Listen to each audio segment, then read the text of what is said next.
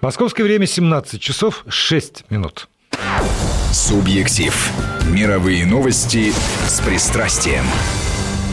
Добрый вечер. Программа «Субъектив». Я Владимир Аверин. И, как всегда, в этой студии ведущий автор этой программы Петр Федоров. Здравствуйте, здравствуйте Петр. Здравствуйте. И, э, к величему удовольствию, второй раз подряд в этой студии наш гость, заведующий отделом востоковедения Высшей школы экономики Алексей Маслов. Алексей, здравствуйте. Я очень рад, что вы появились Здравствуйте. Здесь. Тем более, что меня в прошлый раз не было, и я испытываю просто неудовлетворенность от того, что Китай прошел, я думал, прошел мимо меня, а нет. Вы знаете, я повторю то, что я говорил в прошлой передаче передачи мы, э, я ожидал в прошлой передаче, как гастроном ожидает вкуснейшего обеда. Вы пропустили первую часть обеда, Смотри, но я уверен, что вторая часть, основное блюдо и десерт, ага. будет еще вкуснее.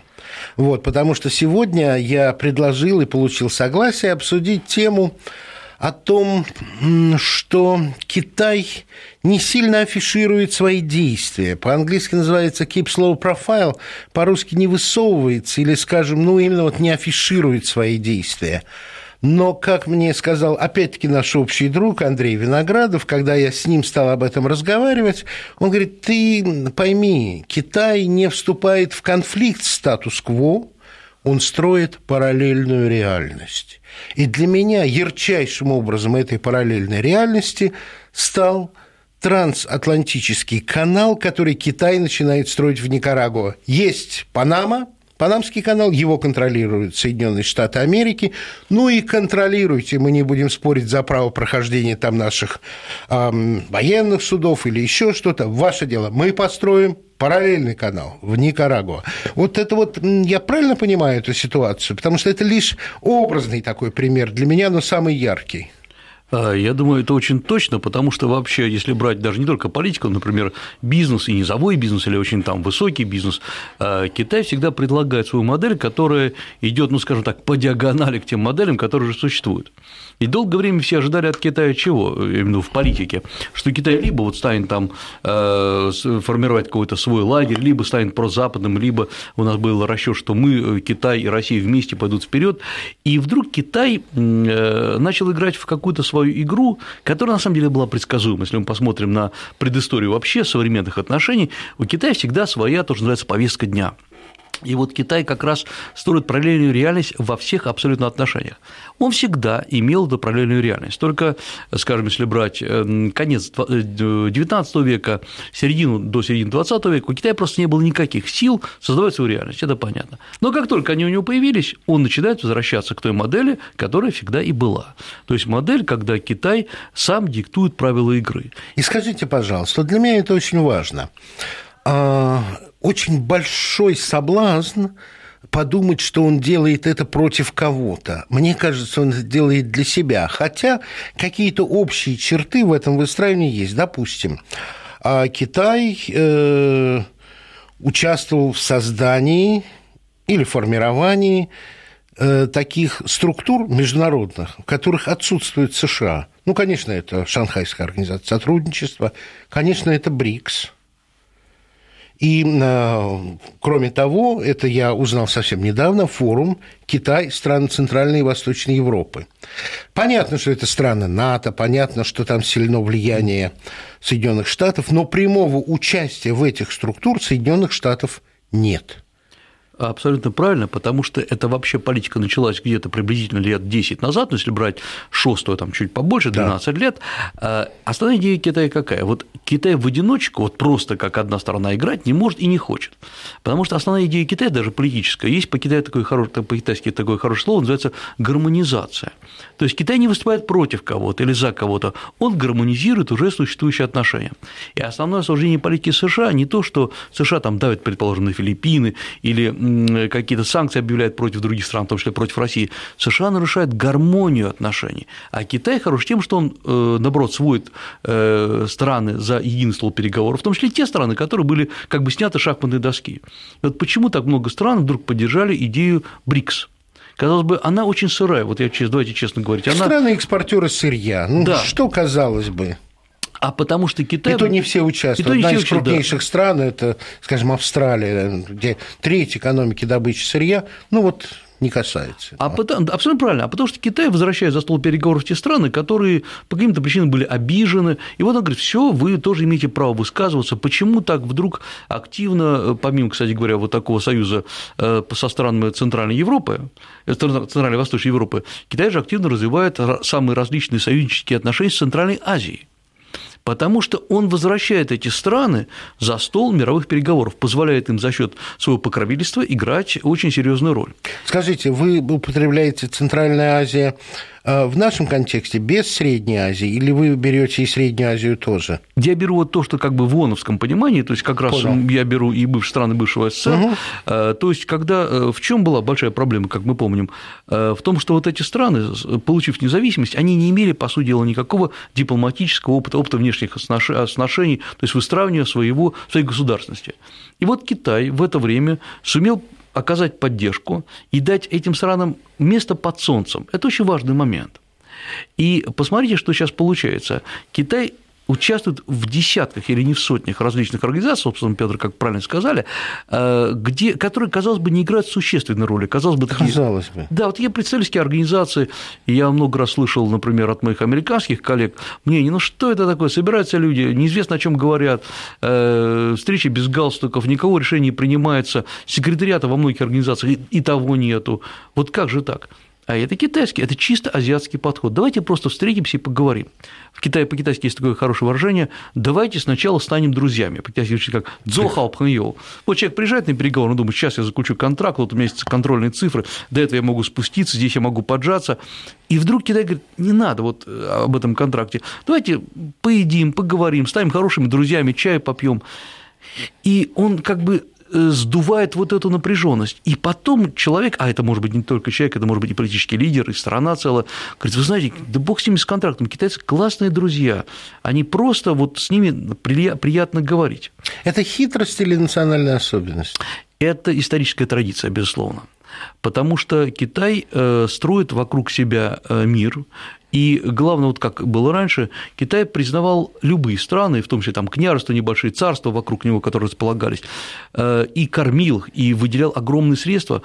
Но условие было очень простое – вы признаете власть китайского императора. И император является вашим покровителем, но при этом государственность оставалась государственностью, Э, Китай финансировал очень многие вот такие, э, ну, сейчас называются политические проекты, на самом деле финансировал и создание э, своей административной структуры, модели в этих маленьких царствах, которые постепенно становились его союзниками или, по крайней мере, сателлитами, как мы сегодня сказали. И вот то, что сегодня делает Китай, возвращается к традиционной модели – Э, он строит, я, на мой взгляд, абсолютно свой мир и концептуальный. И самое главное, он строит этот мир по абсолютно конкретным кирпичикам. То есть не надо полагать, что где-то сидят группы китайских стратегов, вот как американцы на тысячи лет вперед планируют, как будет мир выглядеть. Нет, Китай очень... Китайцы, американцы только на один шаг, иначе они бы не вкладывались бы в душманов в Афганистане, не вкладывались бы в ИГИЛ не вкладывался ну, это бы... грубейшие просчеты, на самом да, деле. Просто да. на один шаг э, сил много, они не боятся ошибиться.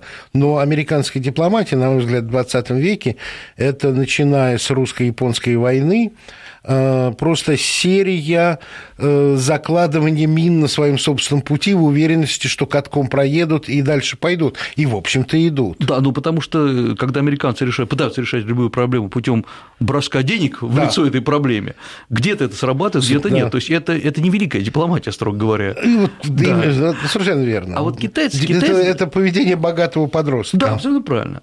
А вот китайцы, они как делают? У них есть некая глобальная идея, что, э, а причем это именно идея, очень э, такая э, общая, о том, что на самом деле мир несправедлив, и мы должны его гармонизировать. И вот такая миссия выпала Китаю. Они нигде это громко не объявляют, то есть нигде не говорится, что там, в кавычках, Китай Третий Рим и так далее.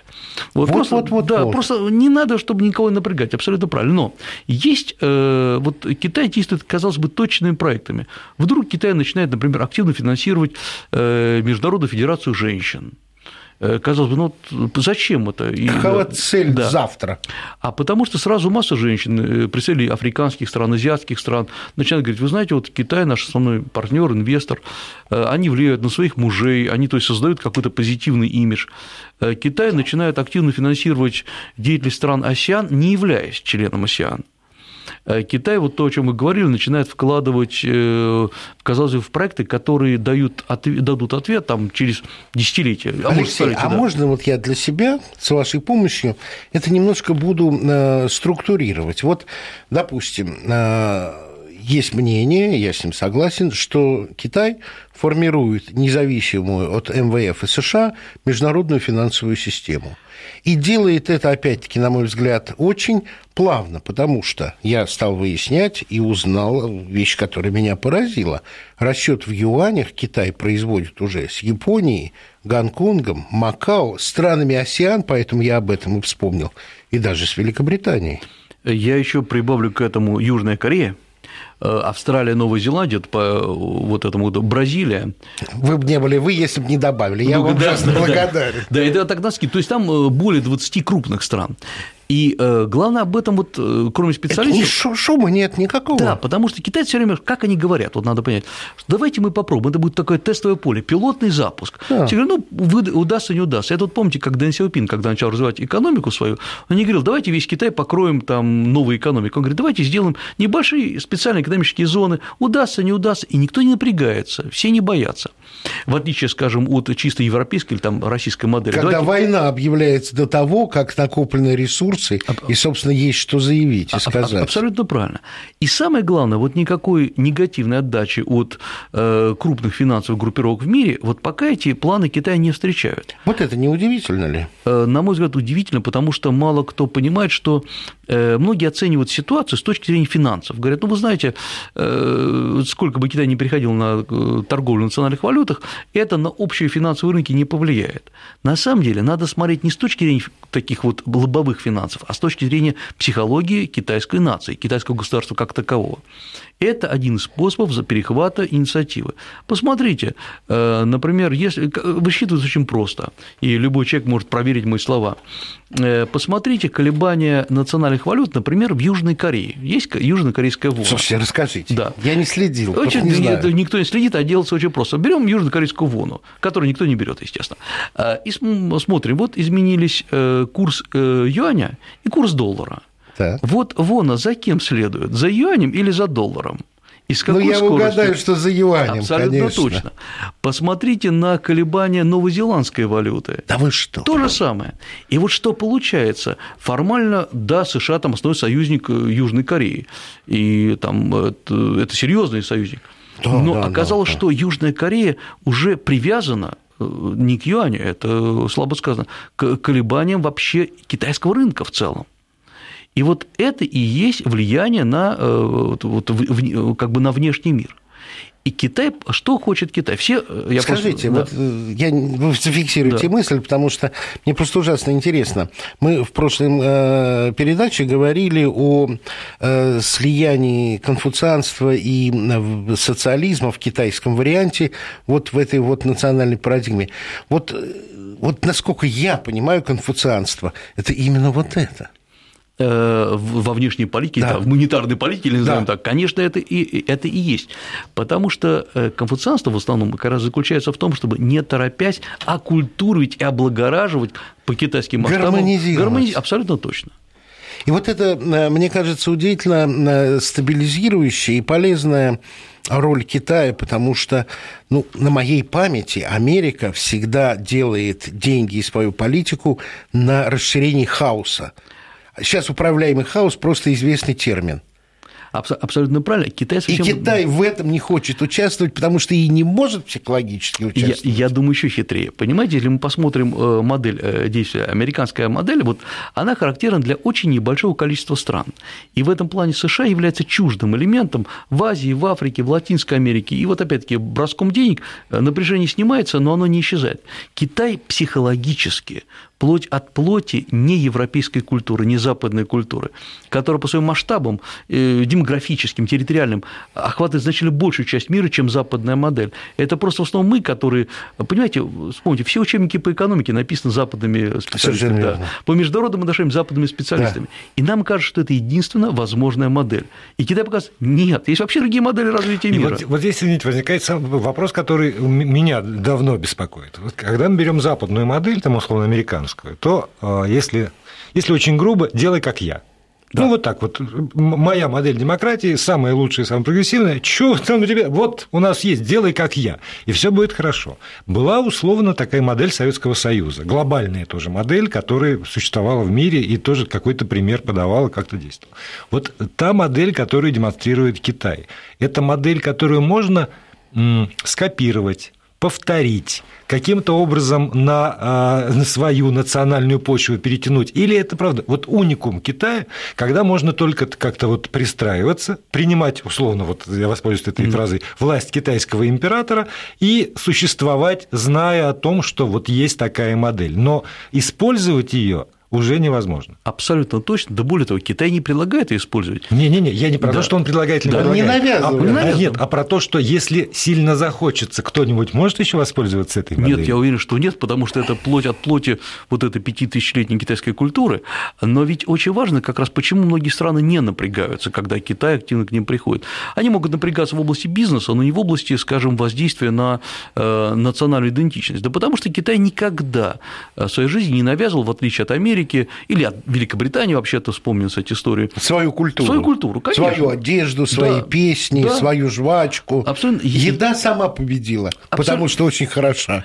А я напомню, я думаю, что все это идет э, корнями в истории, потому что вот христианская идеология, даже не религия, а идеология, которая властвует в Европе и в США, эта идеология, конечно, прозелитская, то есть она... Бесспорно. Да, она должна распространяться. Она изначально катакомбная, да. потом прозелитская, а потом еще и протестная. Абсолютно точно. Абсолютно. А вот э, вспомните, Китай никогда не пытался там огнем мечом насаждать конфуцианство. Вообще это вот э, даже представить себе невозможно прекрасный образ. Я пытаюсь представить, как конфуцианство можно насадить. Никак. Абсолютно Но никак. Он, он же оборонялся огнем и мечом, э, ну или там политическими способами обороняется от э, там, тибетского варианта буддизма, например. Э, нет, и... понимаете, ведь как раз в отличие от того, что нам, так сказать, транслируют западные средства да, массовой да, информации, да, да, да, да. ведь... Да нет, буддийские храмы же по Китаю разбросаны, никому да, они не кругом мешают. есть. Послушайте, вообще сегодня жить буддисту в Тибете, я на китайской территории Тибета,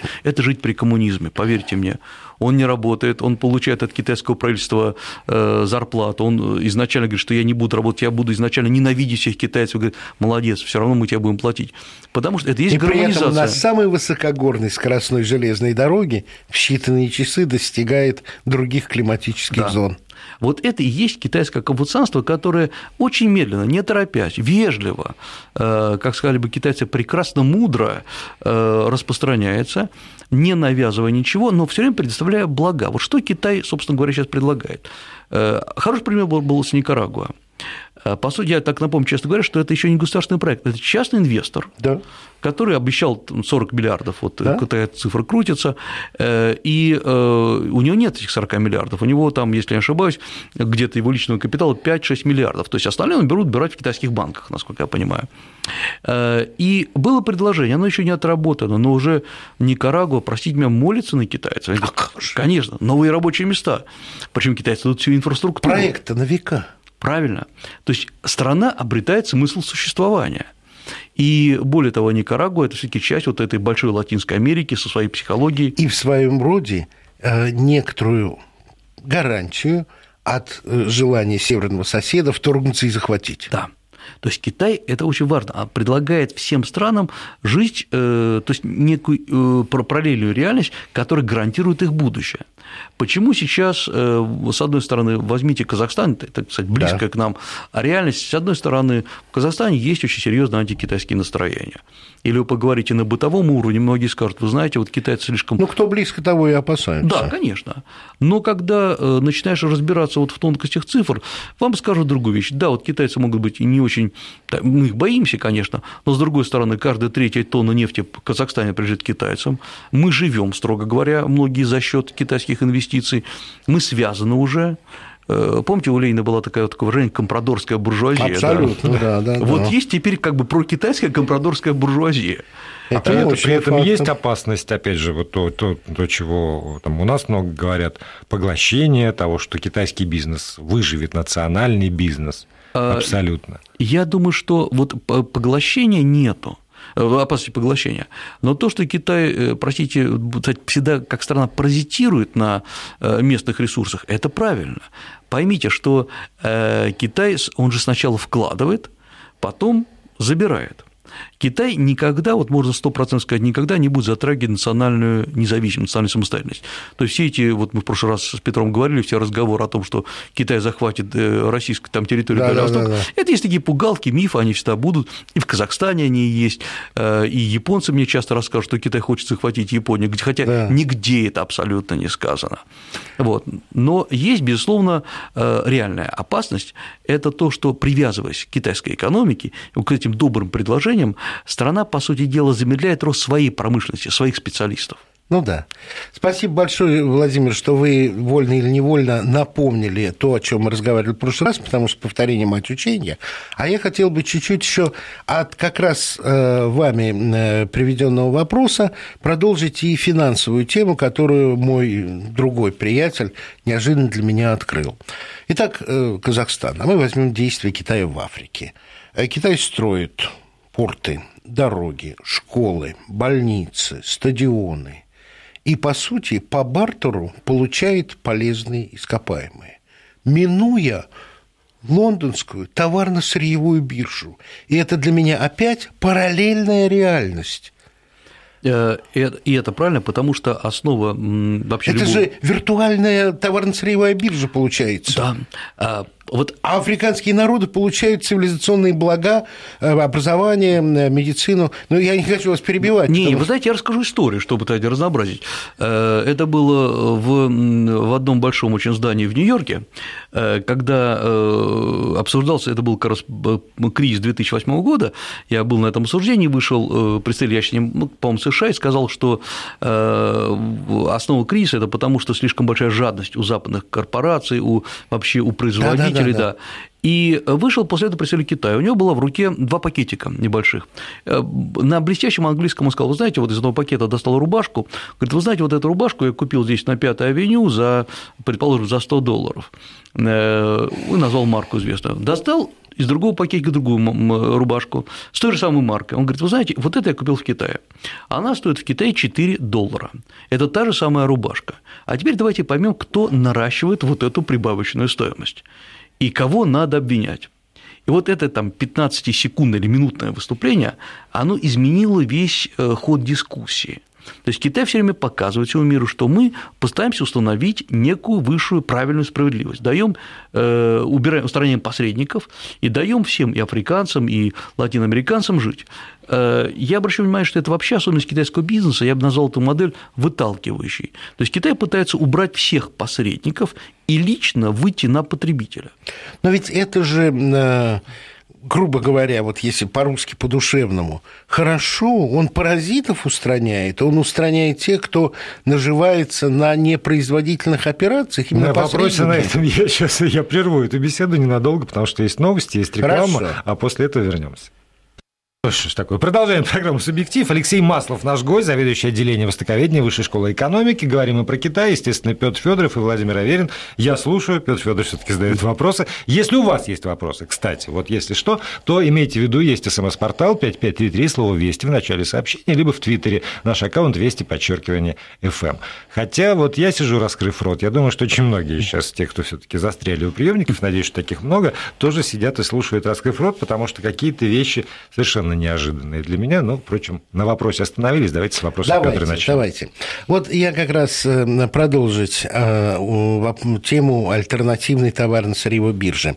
Когда распалась великая колониальная держава, Лондон сумел сохранить свои функции как э, финансового центра и центра мировой торговли, вот сырье, товары, все. Вот то, что делает Китай в Африке, отнимает кусок у английского истеблишмента изо рта просто вынимает где тот предел, когда они будут терпеть? Одну ситуацию я помню, я еще работал на Евроньюз, Китай только что вступил в ВТО, моментально завалил свою обувью Европу, и Европа возмутилась. Как же это он не смеет так делать? Я, когда разговаривал со своими коллегами-журналистами, говорю, да вы что, говорю, флот Ее Величества 300 лет сражался за free trade, за право свободы торговли. И теперь, когда настала конкуренция, что, отрабатываете назад? Я понял, что Китай достиг определенного компромисса. Он не стал обострять. Но вот сколько Запад может терпеть вот это? А, ну, строго говоря, вообще Запад уже не терпит. О. А посмотрите, э, то с той, то с другой стороны Китай пытаются поджать, э, либо США будет антидемпинговые санкции. То поднять курс юаня требует. Да. А вот Китай, как ни странно, э, с одной стороны, огрызается довольно резко, угу. но с другой стороны, тут же вот Китай что делает? Он, с одной стороны, огрызается, с другой стороны, тут же буквально в том же самом месяце и едва ли не в ту же самую неделю проводит какой-нибудь американо-китайский форум по развитию и так далее, и так далее. Ведь как только Китай начинает обвинять, что демпинг товаров, Китай э, сразу начинает объяснять свою позицию, которая на самом деле имеет место быть. А позиция очень простая. Вот мы продаем по той цене, в которой нам обходится этот товар. Э, то, что вы начинаете э, накручивать на него самые разные лицензионные До того уровня, да. до которого ваши да. покупатели готовы заплатить, да. это ваша проблема. Абсолютно правильно. Потом, правильно вы упомянули, был вот эта борьба за free trade. Да. Китай, собственно, ведь понятно, что когда боролся Британия за free trade, она боролась для себя, для него было важно. Еще как. Теперь Китай говорит, все, мы тем же самым пользуемся. Абсолютно. Ведь мы же должны... Вы считаете это священным правом? Да, и вот поэтому... Или только для себя. Вот именно как раз Китай, он сейчас начинает учиться воевать э, идеологически с Западом западным оружием. Угу. О том, что вот вы хотели демократию, демократию, в том числе в, в области торговли, все, мы ей пользуемся. Э, я полагаю, что э, вот эта ключевая точка, точка бифуркации, когда можно было что-то сделать, она упущена. Упущена. С политической точки зрения, да. Почему? Потому что уж очень выгодно было задешево получать китайские товары и задорого их у себя продавать. Абс- абсолютно точно. Плюс на это наложился фактор глубочайшего непрофессионализма политиков и э, экспертов, которые советовали э, именно так развивать э, связи с Китаем. Ну, и, кроме всего прочего, наверное, потому что медленные шаги. Ну, правда, если, если по чуть-чуть, если по чуть-чуть, так не, так, не, Владимир, незаметно. как медленно, на наших с вами глазах. Нет, с одной стороны, да. Китай но, но изменился же, абсолютно. Петр, я же, я же про то, что Китай не, не вышел и не, не сначала не сказал, мы придем на эти рынки и их отберем. Ну, как Хрущев, мы вас закопаем. Да, мы, да, мы вас закопаем. Да. Никто этого не сказал. Поэтому в этот момент никто и не испугался. А так вот все равно по чуть-чуть расползлось все. Ну, и уже, уже реальность, действительно. Она может быть параллельно названа, или а, это реальность. А, а вот потому Потому что все же ожидали, ну, поскольку, опять-таки, большинство из нас э, родились и живут в западных моделях, мы ждем прямую угрозу, на которую мы всегда готовы ответить. Угу. А никакой угрозы же не было, не было никаких ярких заявлений. То есть, когда-то Мао Цзэдун, э, когда мы спрашивали его, э, товарищи, вот как надо поступать с противниками, он говорил, вы знаете, вот есть такая вещь, когда мы сначала говорим, но потом обязательно должны сделать. Иногда мы э, говорим, но не делаем, тогда нас обвиняют в том, что мы не обязательно люди. А давайте ничего не говорить, а просто делать, а потом уже сообщать, что мы сделали. Это была такая политика Мао Цзэдуна по отношению к своим противникам, то есть э, сначала начать культуру революции, а потом объяснить, что мы начали. И вот здесь как раз э, это чисто азиатская вещь. Э, мы э, основной промах не экономический, не э, промах каких-то политических расчетах, промах в том, что никто из многих там политиков, международников, они изучали национальную психологию Китая. Я думаю, в этом вот в этом самый как бы корень, ну не проблема, а вот того, что происходит. Я с вами абсолютно да. согласен. А, поэтому, да, то, что сейчас происходит, Китай нашел, наконец, модус вивенди с Африкой. Торговля с Африкой у Китая превзошла по прошлому году 230 миллиардов долларов – Обалдеть. Это больше, чем торговля с Россией. Причем, если брать вот по региону Африки, конечно, Китай торгует не с каждой страной, а вот в основном Северная Африка, Китай вложил много в Африку, потерял из-за… В Ливии. В Ливии, абсолютно. В Сирии потерял. В Южном да, Судане. Очень много, правильно, потерял.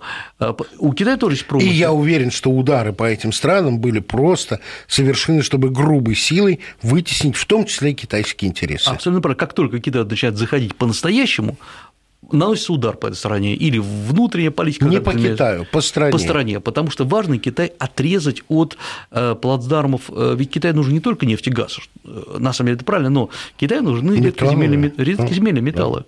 И сегодня Китай, Меркель в прошлом году по этому вопросу выступала, Китай вдруг оказывается внезапно, Китай контролирует весь рынок редкоземельных металлов, а это же компоненты для компьютеров и так далее. Ну, конечно. И опять-таки было сделано тихой сапой. Вот э, однажды, скажем так же, тихой сапой, на мой взгляд, э, совершится и переход э, мира под контроль юаня. Это будет очень медленно, потому что что все ожидали?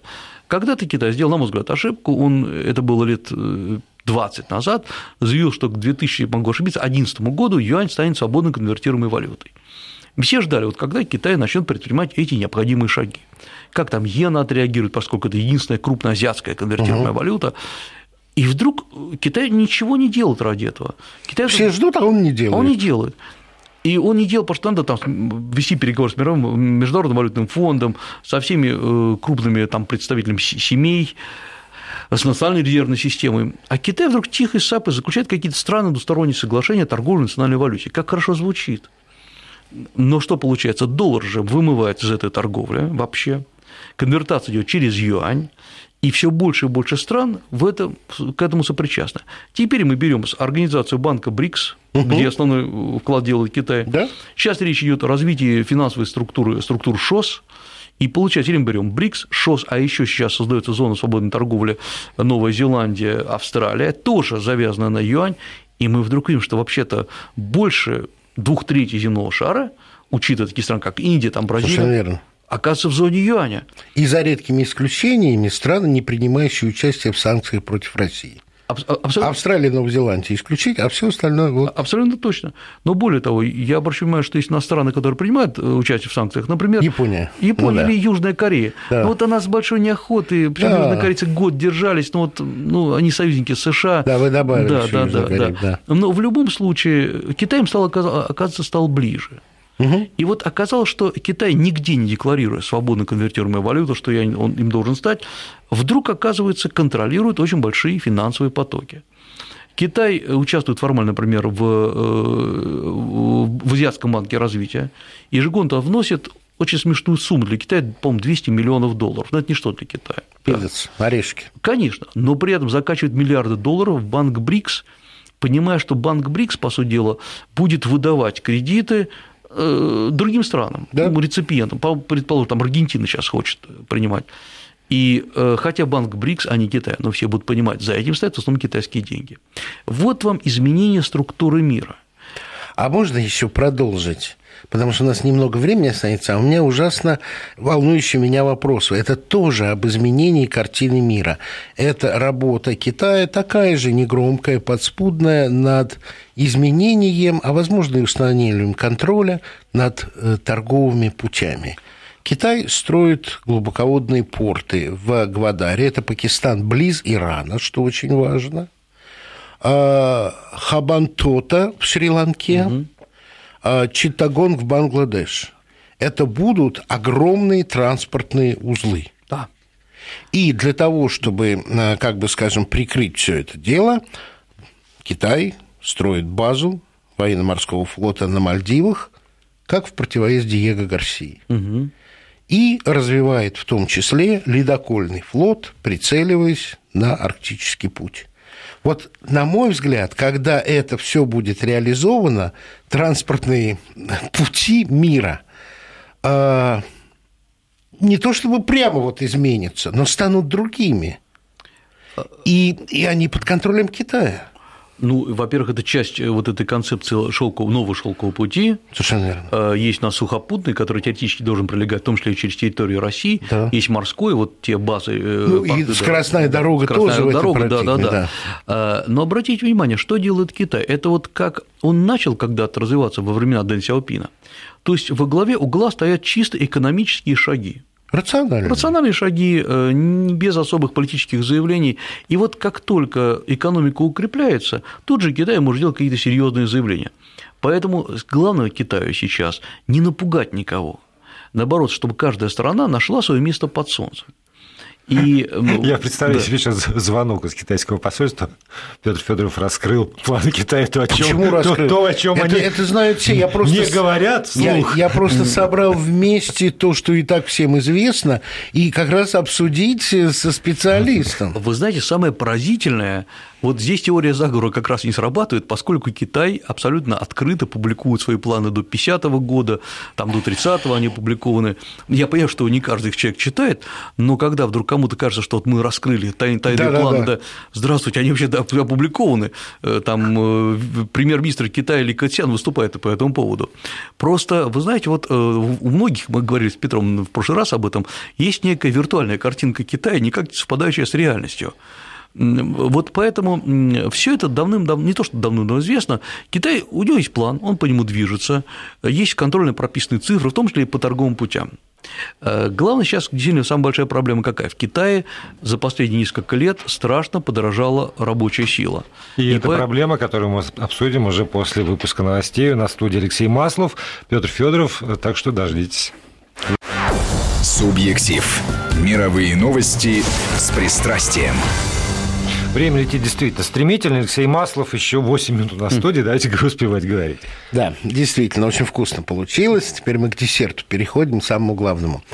Алексей, скажите, пожалуйста, вот в этой ситуации какова наиболее разумная стратегия России? Я могу себе представить такой образ, знаете, есть термин такой «гонки за лидером», когда мотоциклист движется впереди велосипеда, создает зону разрежения, и велосипедист едет быстрее, чем если бы перед ним не рассекался этот воздух. Но а, дальше что? Очень хорошее, на мой взгляд, э, сравнение, потому что э, мы понимаем, что скорость вот того, кто едет сзади, это не его личная скорость. Нет. Это, это как раз воздействие внешних факторов. Э, надо, я, просто надо вот, подходить максимально рационально к тому, что происходит. Надо понять, что вот мы уже сегодня об этом говорили, у Китая своя повестка дня, своя, свой план действий. И Россия сегодня в него, конечно, вписывается, и Россия и Китай – это правда стратегические партнеры, это не просто лозунги, мы заинтересованы друг в друге, это правильно. Но э, разница потенциалов сейчас, конечно, колоссальная. Я сейчас говорю не просто о подсчете цифр, э, а э, о том, что в Китае уже заложен гигантский потенциал технический, интеллектуальный, огромное количество специалистов подготовлено, масса ведущих ученых приезжают в Китай на разработки, как когда-то приезжали в США. То есть Китай сегодня как магнит притягивает. В этом плане, конечно, у Китая гигантский потенциал. Мы должны, безусловно, искать такое место, чтобы не потеряться. И вот действительно, как Китай, как гигантский слон в посудной лавке, сам того не желая, может опрокинуть э, хрупкую посудину. Да. Да. Поэтому, во-первых, что предлагает Китай, что, на мой взгляд, надо осторожно уходить. Китай предлагает России быть вот одним из тех мостов поставок товаров в Европу, то есть включено угу. быть Великий шелковый путь. Э, мостом быть не очень хорошо, потому что мост выполняет всегда вспомогательную функцию нам э, обязательно надо создавать вместе с Китаем совместное производство на российской территории, возможно, по передовым китайским технологиям, но так, чтобы мы создавали свою индустрию, создавали индустрию, промышленность, новые технологии – это первое. Второе – это ни в коем случае не быть просто сырьем торговать, хотя, увы, сегодня это так, а разрабатывать совместные технопарки, чтобы мы готовили в этих э, местах свои, э, своих специалистов. Угу. В-третьих, конечно, отрабатывать систему продаж на в третьи страны совместной продукции, потому что действительно у нас большая территория, и в качестве, вот в данном случае, позиция моста сыграет позитивную роль. Ну и, конечно же, есть еще один момент, к которому надо готовиться. Всякая великая держава переживает одни и те же этапы развития. Сначала ей поклоняются, она всех спонсирует, финансирует, потом ее тихо начинают ненавидеть. Да. А через это прошли США, которые все удивляют. А Китай, наверное, за 5 тысяч лет несколько раз этот этап проходил. Конечно. Более того, сейчас, или обратите внимание, э, что публикует индонезийская пресса, малайская, малазийская, вот да, китайцы, конечно, хорошо у нас инвестируют, но вот как-то мы боимся, начинаются опасения. Угу. Вот здесь как раз Россия должна выступать опять как, как гармонизирующий, как демпфер, да потому что Россия – это, по сути дела, единственная крупная э, не азиатская держава в азиатском мире, я имею в виду географически. Угу. И вот в этом плане у России должно быть абсолютно осторожный свой подход в том числе сейчас... Хорошо, чтобы Китай это понял, что Россия ему как раз э, очень нужна в этой роли в странах э, Юго-Восточной Азии, где его самого Китай опасаются. Я еще помню погромы Хуатяо в Индонезии. Угу, угу, угу. Это же был ужас индонезийский, когда китайцы захватили всю торговлю абсолютно. И это, это была жестокая история, если я правильно помню, 70-е годы. Абсолютно правильно. До сих пор же э, есть э, некий негатив по отношению к китайцам в Индонезии, и многие китайцы изменили свои имена с китайского на индонезийский, хотя, понятно, они остались китайцами, но э, при этом 3-4% китайцев контролируют едва ли не 70% основного базового индонезийского бизнеса. И, конечно, это вызывает негатив. И вот здесь как раз, я думаю, что Китай хорошо понимает, что роль России не только как сырьевой придаток, угу. это, как ни странно, это мы больше всего об этом переживаем. Да. Э, Китай очень важна Россия, как что нас поддерживает не только страны Латинской Америки и Африки, но есть, в общем, большая гигантская евроазиатская страна. Но России надо научиться пользоваться этой своей функцией. Совершенно верно. Потому что ведь э, то, что опасаются э, Китая не только там страны Южной и угу. Юго-Восточной Азии, но вообще-то и Европа, посмотрите, как сегодня зажалась, учитывая, что Китай вдруг в время времени говорит, а давайте мы скупим часть ваших долгов европейских. Или давайте мы профинансируем, Греция сгибается, да не проблема, сейчас мы да. профинансируем, да. И вот Европа, ну, Европа не привыкла, чтобы с ней так э, обращались.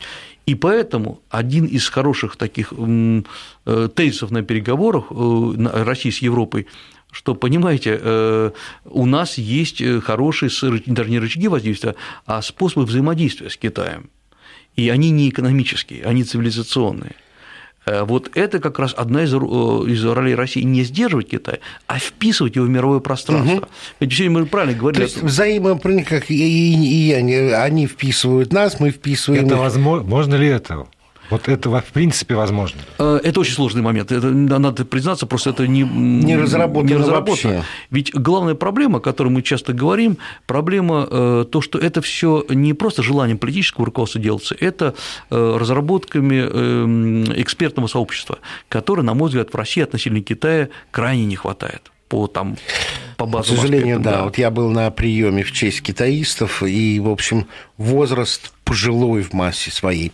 И вот, знаете, у нас совсем немного времени остается, но у меня вопрос, который не могу вам задать, эм, который, ну, как бы чуть-чуть нас назад возвращают возвращает. Китай сейчас проявляет очень любопытную активность в Гренландии который естественным образом имеет право на сектор в арктических морях.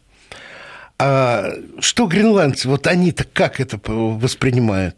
С одной стороны, они играют на противоречие. Гренландия – это часть Дании, поэтому Дания крупнейшая европейская минута. страна по территории. Все, минута. А, напомню, что 3-4 года назад началась эта активность. Для Китая это важный, э, как бы, конечная точка вот этого северного морского пути. И если э, гренландцы э, еще, на мой взгляд, э, в своей массе не понимают, к чему это ведет, потому что Китай хочет использовать это как торговый путь. Но, на мой взгляд, это как раз выход с неожиданных позиций, подход к Европе. Абсолютно. Это заход со спины, то, что называется. Гениальные китайцы, молодцы, гренландцам надо готовить свое экспертное сообщество к тому, что будет с Китаем. Спасибо огромное. Ну вот, а, уложились раньше. Ну, а, что значит уложились? Мы, а, как раз должны чуть-чуть выйти из этого. Сейчас вам будем еще встречаться, ладно? Надеюсь.